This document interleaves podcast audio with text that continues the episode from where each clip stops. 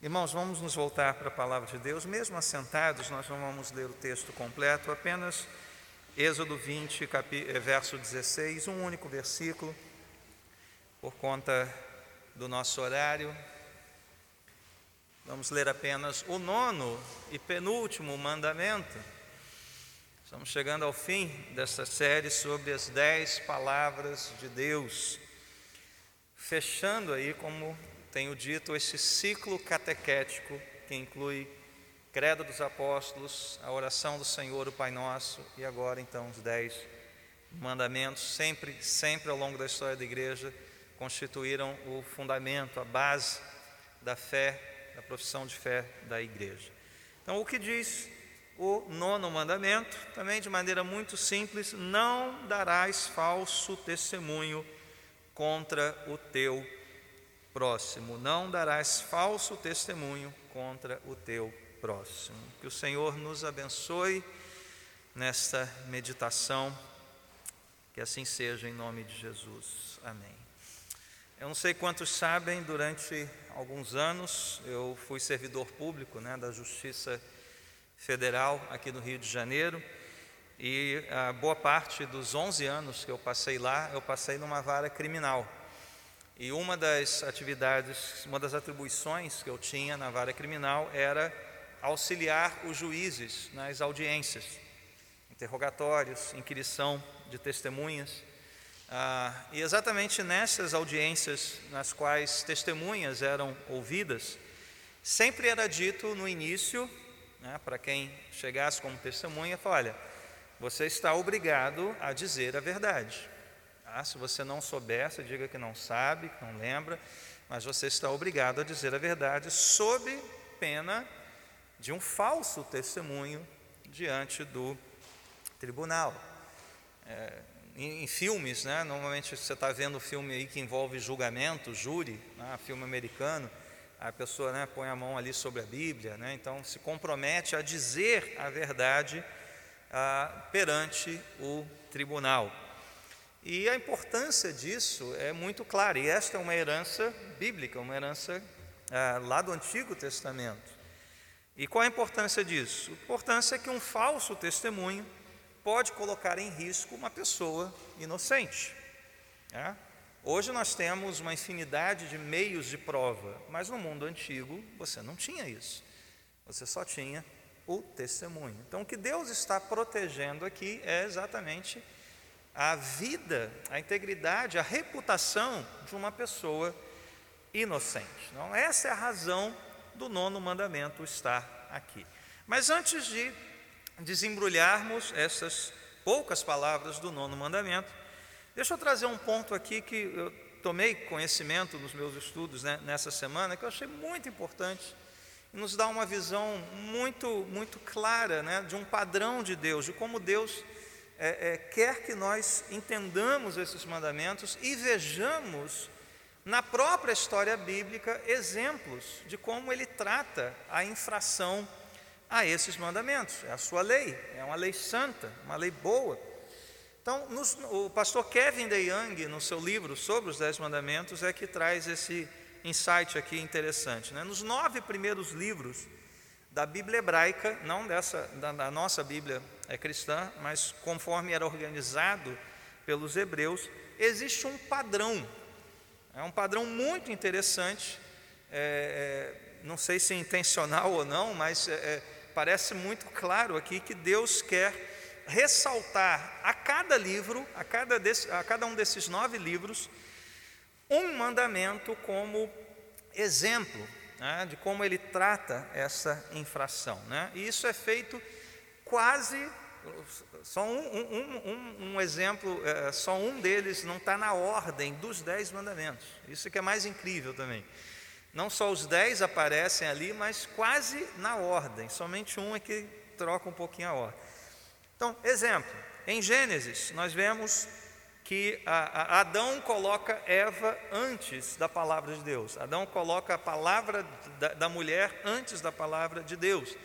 Eva, por sua vez, coloca a voz da serpente antes da voz de Deus. Qual é o mandamento que está sendo quebrado aqui? Não terás outros deuses além de mim, ou seja, não ouvirás a palavra de outro Deus, de outro pretenso, ah, ah, de outra pretensa autoridade. E qual foi a punição para essa violação? No dia em que vocês comerem, vocês certamente morrerão. No livro seguinte, no livro do Êxodo, qual é o o, o, pecado flagrante aqui, é, dentre os muitos, evidentemente, mas aquele que merece um destaque maior no livro do Êxodo é o bezerro de ouro, capítulo 32. Qual é o mandamento quebrado ali?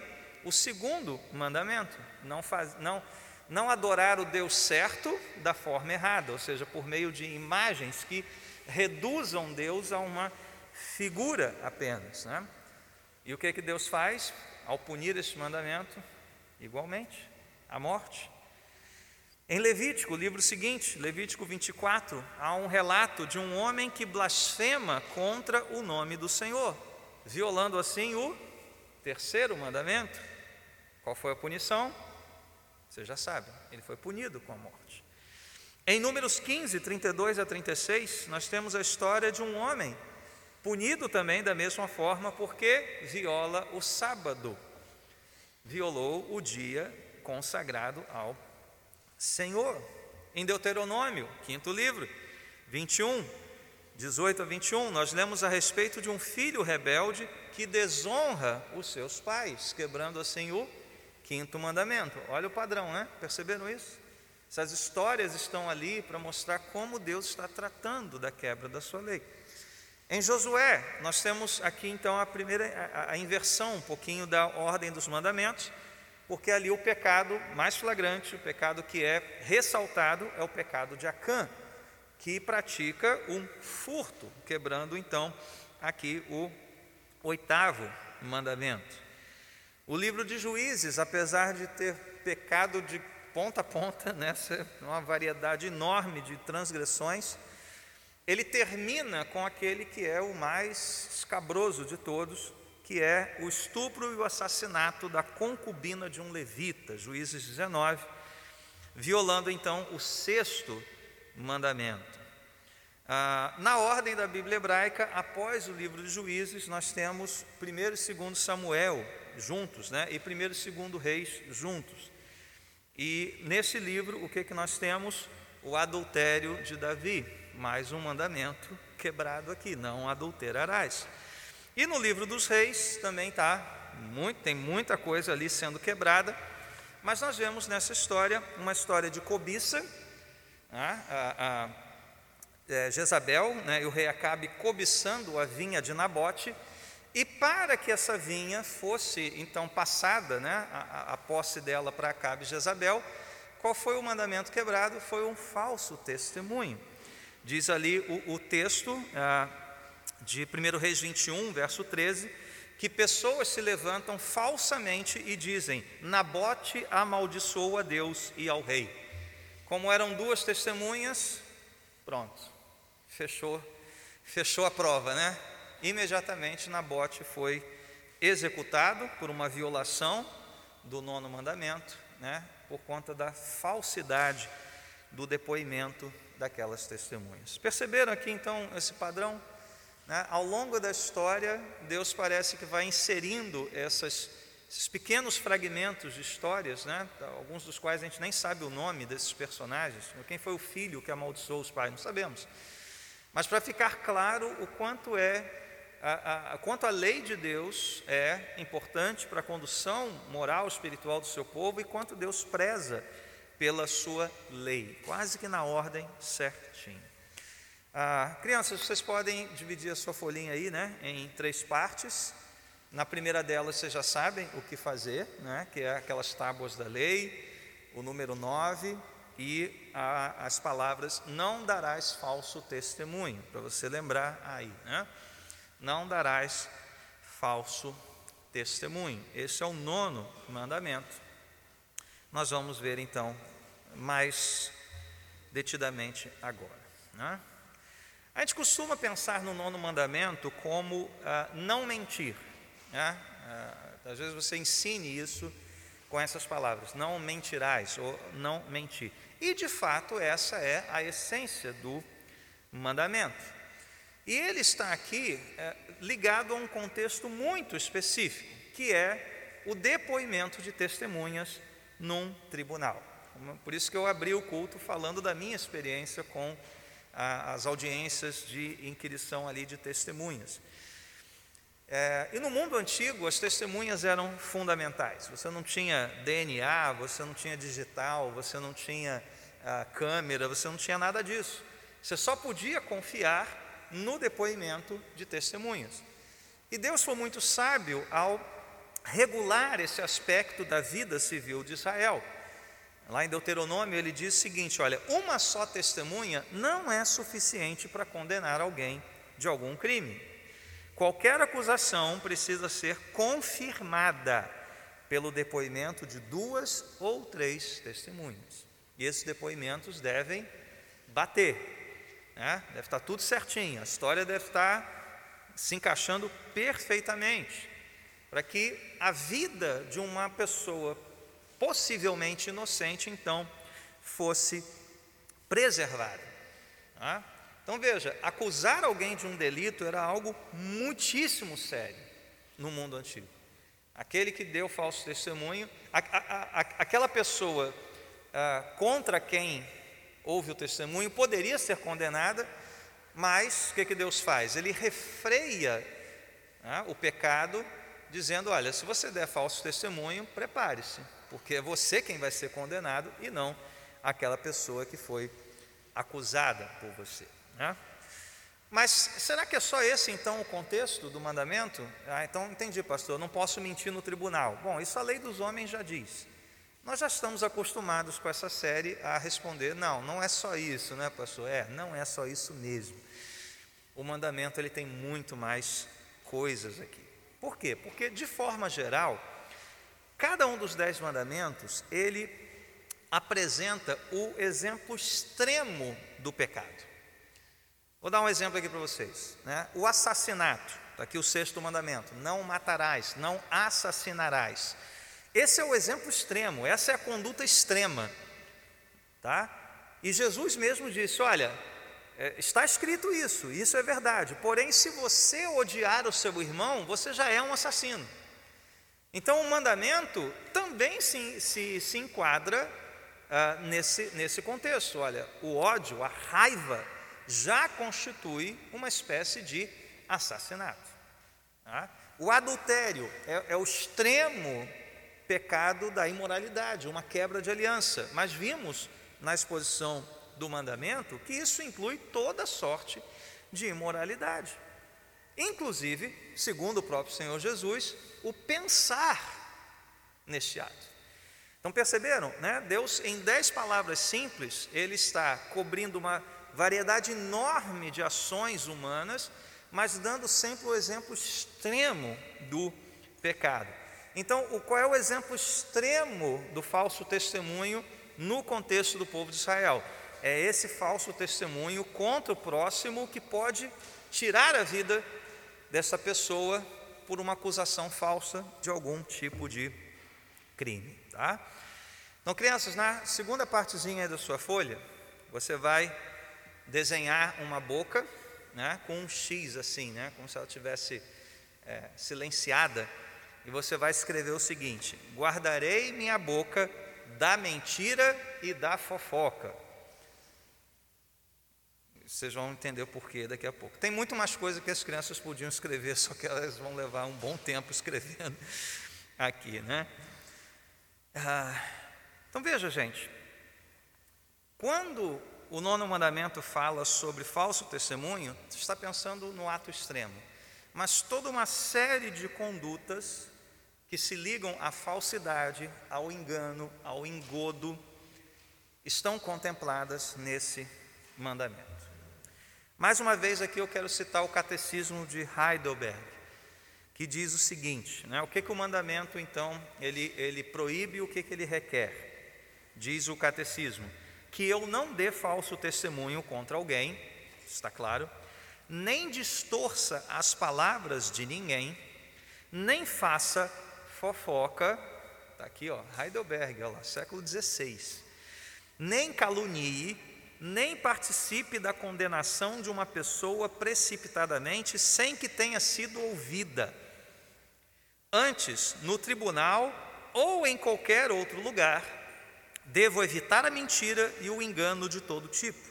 Esses mesmos artifícios do diabo que atraíram sobre mim a pesada ira de Deus. Vamos parar por aqui, porque aí é, das proibições. Depois o catecismo vai continuar sobre, é, é, falando sobre posturas ativas, o que, que eu devo fazer.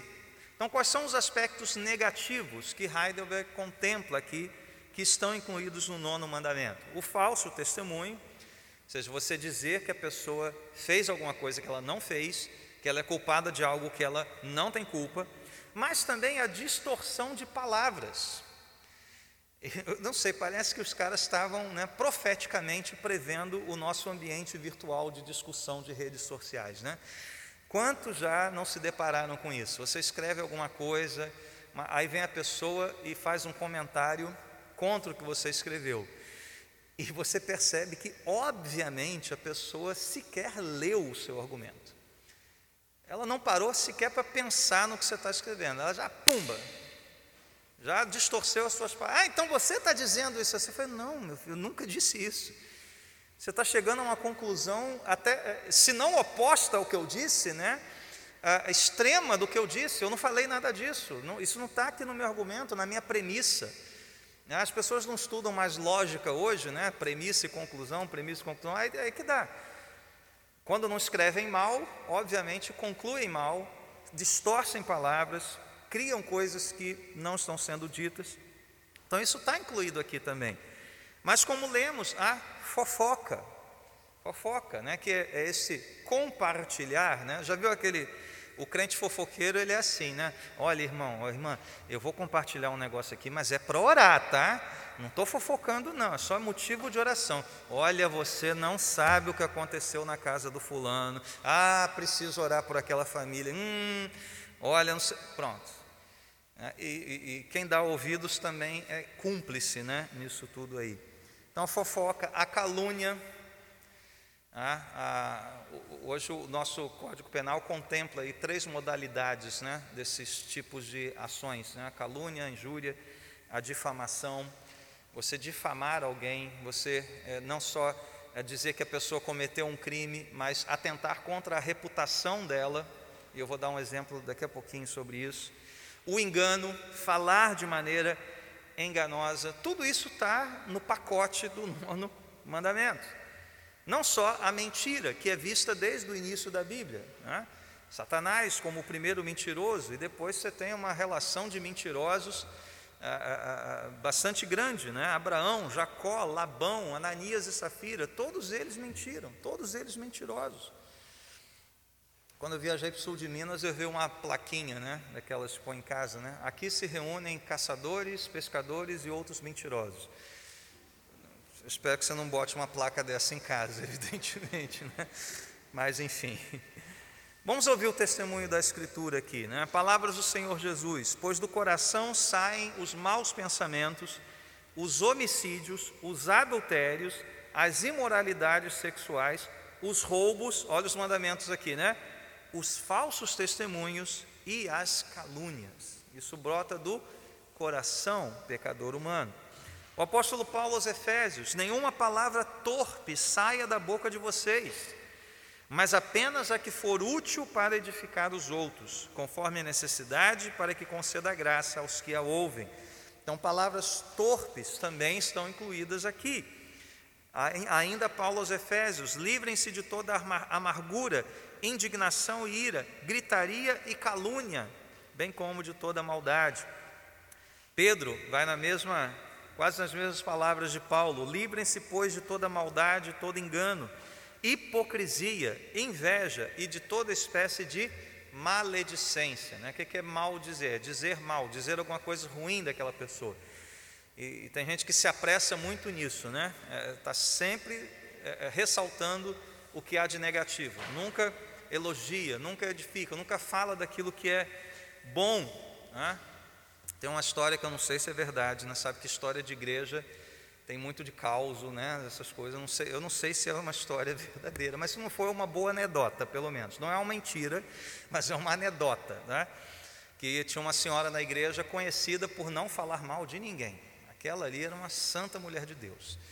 Aí a galera da juventude, né, querendo pregar uma peça para a irmã, falou, vamos lá, vamos lá conversar com a irmã. E aí, irmã, tudo bem? Isso aqui? Irmã, o que, a senhora acha do diabo? Aí a irmã, muito sábia, percebendo a armadilha, virou assim para os jovens e disse: Olha, ele é muito persistente. Nem do diabo a irmã falou mal, né?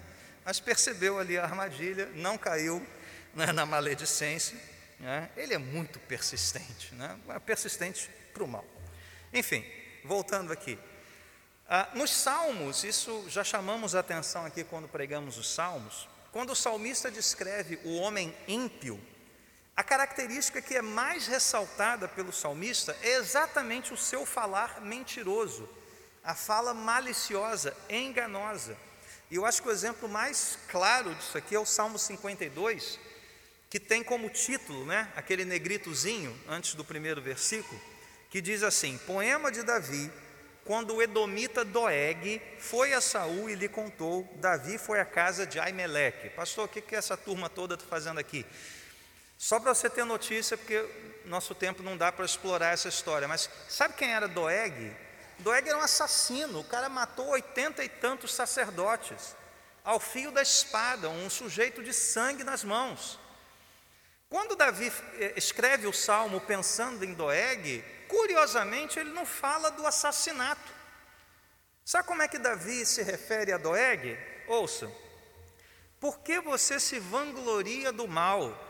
e de ultrajar a Deus continuamente, ó homem poderoso. Sua língua trama destruição, é como navalha afiada, cheia de engano. Você prefere o mal ao bem, a falsidade em lugar da verdade.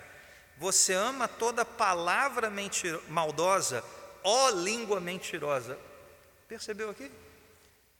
Como é que Davi descreve o assassino do Eg? como alguém que tem uma fala mentirosa, enganosa, falsa, cheia de engano, tramando destruição. Então, irmãos, isso é muito sério. Nós nos acostumamos é, com uma tal de mentira social, sabe? Aquela história, não, isso aqui é só uma mentirinha, é só uma, uma distorçãozinha. Deus não faz essas distinções. Deus não faz estas distinções. Até porque, meus irmãos, o título que a Bíblia dá ao próprio diabo, ele é o pai de quê? Diga para mim aí. O pai da mentira. O diabo tem uma filha, ela se chama mentira. Falso testemunho. Portanto, aqueles que mentem, que falseiam a verdade, que enganam, agem exatamente como o pai da mentira. Mentir é agir em conformidade ao caráter de Satanás. É isso que a Bíblia ressalta. E alguns já têm chamado o nosso tempo, não sei se vocês já ouviram isso, do tempo da pós-verdade. Já ouviram essa expressão? A era da pós-verdade, que inclusive já tem definição no dicionário. Você vai lá na internet, tem definição no dicionário. E a definição é essa: conjunto de circunstâncias ou contexto em que é atribuída grande importância, sobretudo social, política e jornalística, a notícias falsas ou a versões verossímeis dos fatos, com apelo às emoções, às crenças pessoais, em detrimento dos fatos apurados ou da verdade objetiva. O que, que ele está dizendo aqui, meus irmãos? E nós temos visto isso numa escalada sem precedentes. Tá? Aquilo que é o fato, a verdade, tem sido trocado pela opinião. A gente vê isso no jornalismo, né? Antigamente o jornalista era o quê? Mostrar os fatos. Agora não, agora ele é um âncora, formador de opinião. Né? Alguns estudiosos do, do papel da mídia hoje no mundo chamam os jornalistas de os novos sacerdotes. O que, é, que é o sacerdote? É aquele que mostra a verdade, né? que, que o jornalista pretende fazer? Mostrar a verdade, mas falseada. A gente tem toda essa discussão hoje sobre fake news, não é verdade? Ah, eu não sei se você fica assim, mas eu me sinto assim. O que é verdade, o que não é? O que é verdadeiro, o que não é? Né, né, né? Nessa rede social de várias teias, de vários caminhos, onde qualquer um fala o que quer, mostra o que quer e a gente não sabe. Você vê uma imagem, você vê uma foto e aí descobre que aquilo foi feito no Photoshop. Eu falei, meu Deus, isso não é verdadeiro. O sujeito põe um vídeo de uma manifestação, não sei o que, e você descobre que o vídeo é de 10 anos atrás, que não tem nada a ver com o que o sujeito falou. E você se sente um palerma, né? Se sente um pamonha, um idiota. Eu perdi meu tempo vendo essa porcaria. Né? E, e, quem manda também, eu vou te contar, né? Nem se deu ao trabalho de consultar se aquilo é verdadeiro ou não, né? Pelo amor de Deus. Ah, larga essa vida, irmão. É. Gente, esse negócio das notícias falsas, elas têm dois lados, né? Há coisas muito falsas, mentirosas sendo proclamadas mas há coisas taxadas de mentirosas que, na verdade, são né, cancelamentos, são censuras. Na pandemia, então, a gente viu isso direto. Você não tem uma discussão séria sobre o que é verdadeiro no campo da ciência ou não. Você tem pessoas que aderem quase que a uma fé, a uma ideologia, e o resto é proibido. Eu conheço pessoas que queriam trazer informações, queriam trazer para um debate sério e que tiveram seus vídeos, seus canais censurados porque o que ele disse não estava em conformidade com a OMS, etc, etc, etc. Embora o que o camarada tivesse dito fosse simples, olha, está aqui o estudo, gente, é só isso, existe um estudo. Não foi ele que deu a notícia, ele, a notícia que ele deu foi: existe um estudo, tá, gente? Tiraram o vídeo do ar. Isso é considerado fake news. Né? As ideologias, as idolatrias de ideias, essa desconexão com a realidade, os meios ágeis de se propagar toda sorte de boatos nas redes sociais. Você pode acabar com a reputação de uma pessoa em vários cliques, em vários compartilhamentos, meus irmãos. A mentira pode arruinar materialmente, mas pode arruinar moralmente uma pessoa. Eu não sei quantos lembram, na década de 90, o caso da escola base lá de São Paulo, lembram disso? Aquela acusação de abuso sexual das crianças. No final das contas, o inquérito foi arquivado, nada foi provado, aquilo teve origem num falso testemunho e o texto que eu encontrei aqui sobre isso mostra que o quanto a imprensa fez daquilo né, um caso né, é, sensacionalista e já condenou na opinião pública aquelas pessoas, foram indenizadas, tal, mas sua vida, suas vidas foram arruinadas, arruinadas, por causa de uma mentira. Então, meus irmãos, o quanto nós estamos sendo criteriosos com aquilo que falamos, com aquilo que ouvimos, com aquilo que compartilhamos. O quanto nós estamos atentos à verdade de Deus para as nossas vidas. O quanto nós estamos guardando o coração para não sermos apressados em fazer juízos falsos, acabando com o coração do, do nosso próximo por meio da mentira. O quanto temos dito somente o que é verdadeiro e bom para a edificação do nosso próximo. Então, que o mandamento proíbe tudo isso que acabamos de falar, bastante coisa. Mas o mandamento também requer algo. Não é só uma, uma, uma atitude negativa. Não, não dê falso testemunho, não minta, não fofoque, não calunia, não maldiga. Mas não é só isso. É para fazer alguma coisa também. E o Catecismo de Heidelberg nos mostra isso. Devo amar a verdade, falar com sinceridade e reconhecê-la abertamente. E devo fazer tudo o que eu puder para defender e promover a honra e a reputação do meu próximo. Crianças, no último desenho aí, na, na sua última parte, você vai desenhar duas pessoas com aqueles balãozinhos de história em quadrinho, né? Num balãozinho você vai escrever honra e no outro balãozinho você vai escrever sinceridade. Tá? E embaixo você vai escrever o que você deve fazer. Devo falar do meu próximo desse jeito.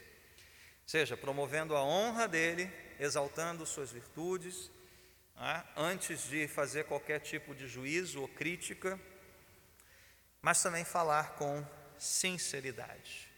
Então veja, embora o mandamento, como os, os, os anteriores, comecem com um não, ele requer uma atitude positiva de nós. Nós não nos contentamos apenas em não desonrar, não caluniar, não enganar. Como cristãos, nós temos que promover, falar bem, elogiar, encorajar, edificar o nosso próximo. E devemos falar sempre com sinceridade, sem, no entanto, cometer aquilo que muitos batizaram de sincericídio. Né? Já viu isso? Você mata a pessoa pela sinceridade. Né? Não sei se você já fez isso. E aí, o que, que você achou, meu amor? Cara, está horrível. É, uma comida, um prato, uma coisa. Cara, não precisa ser tão sincero assim. Né? É, calma, né? vai vai de leve ali, né? Vai pelas beiradas, né? É, é não façam isso, mas chega, chegar assim para a esposa, né? Caramba, como você está gorda. Caramba, matou a mulher, né? Chega assim, amor, ah, você não acha que uma mudança de alimentação e exercícios vai fazer bem a você? Eu te acompanho, né? A gente dá uma caminhadinha. É, é um jeito. Mas tem gente que é assim, né? pau na lata. Deu na cara, veio direto, né, de, de direita, jogou a nocaute, matou pela sinceridade do sujeito, a pessoa. Calma.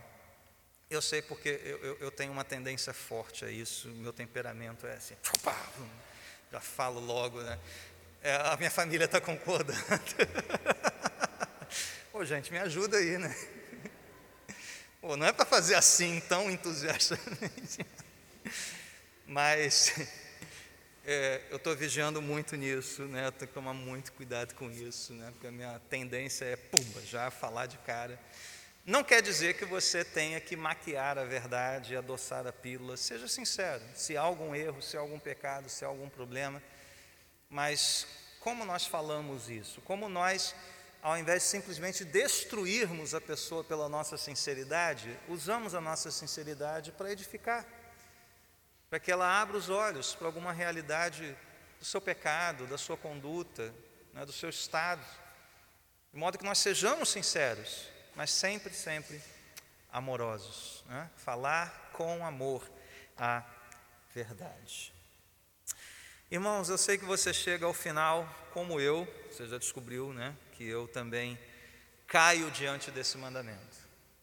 Aliás, se você tem acompanhado a série, dos mandamentos, você sabe que nenhum de nós fica de pé diante de nenhum mandamento. Como um irmão muito querido me escreveu, deu feedback pelo WhatsApp, né? Pastor, essa doeu. É para doer mesmo.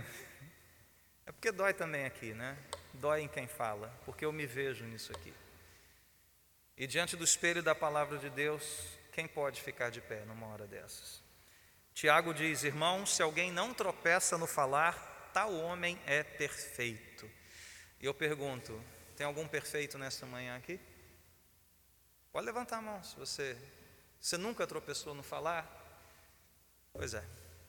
Se alguém não tropeça no falar, é perfeito, sendo também capaz de dominar todo o seu corpo. Quem é capaz disso? Nenhum de nós. E mais um mandamento, então, nos derruba nesta manhã.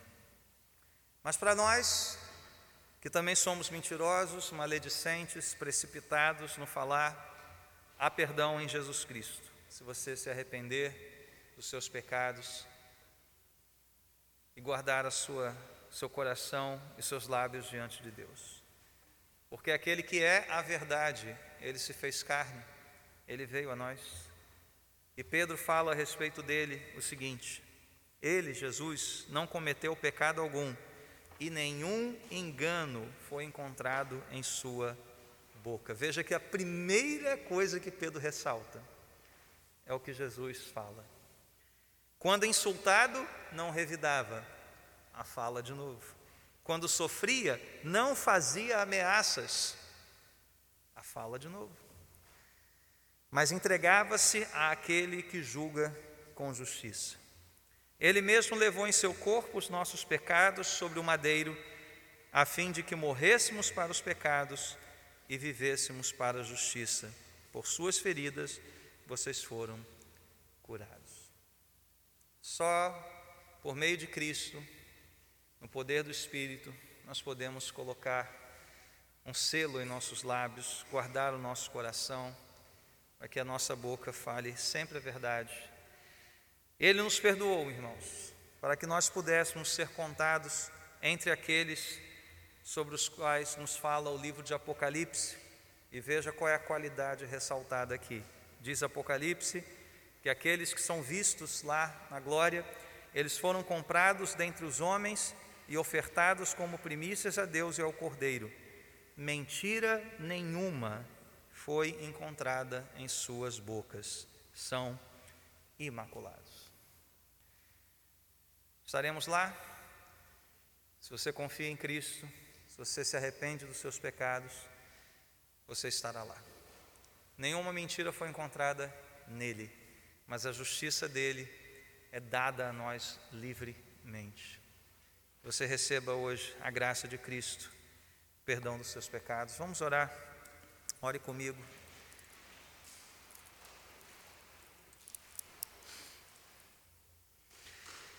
Senhor, nesta manhã, nós falamos bastante, cantamos bastante, muitas palavras saíram dos nossos lábios, mas reconhecemos, Senhor, a imperfeição de todas elas. Não porque elas não digam a verdade, mas porque muitas vezes o que dizemos não condiz com o que está dentro do nosso coração. Hoje passamos aqui uma hora e meia falando, meditando, pensando, e podemos sair daqui e no momento seguinte, no minuto seguinte, nossos lábios já proferirem algo que te desagrada.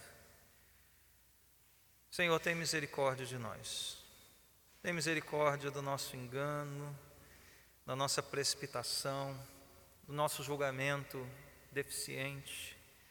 Ajuda-nos, Senhor, a manter os nossos lábios puros diante de Ti. Que aprendamos a nos calar para ouvirmos a Tua voz. E que as Tuas brasas perdoadoras toquem os nossos lábios, Senhor, e nos purifiquem nesta manhã, Deus. Por meio de Jesus Cristo, nosso Senhor e Salvador, nós oramos. Amém.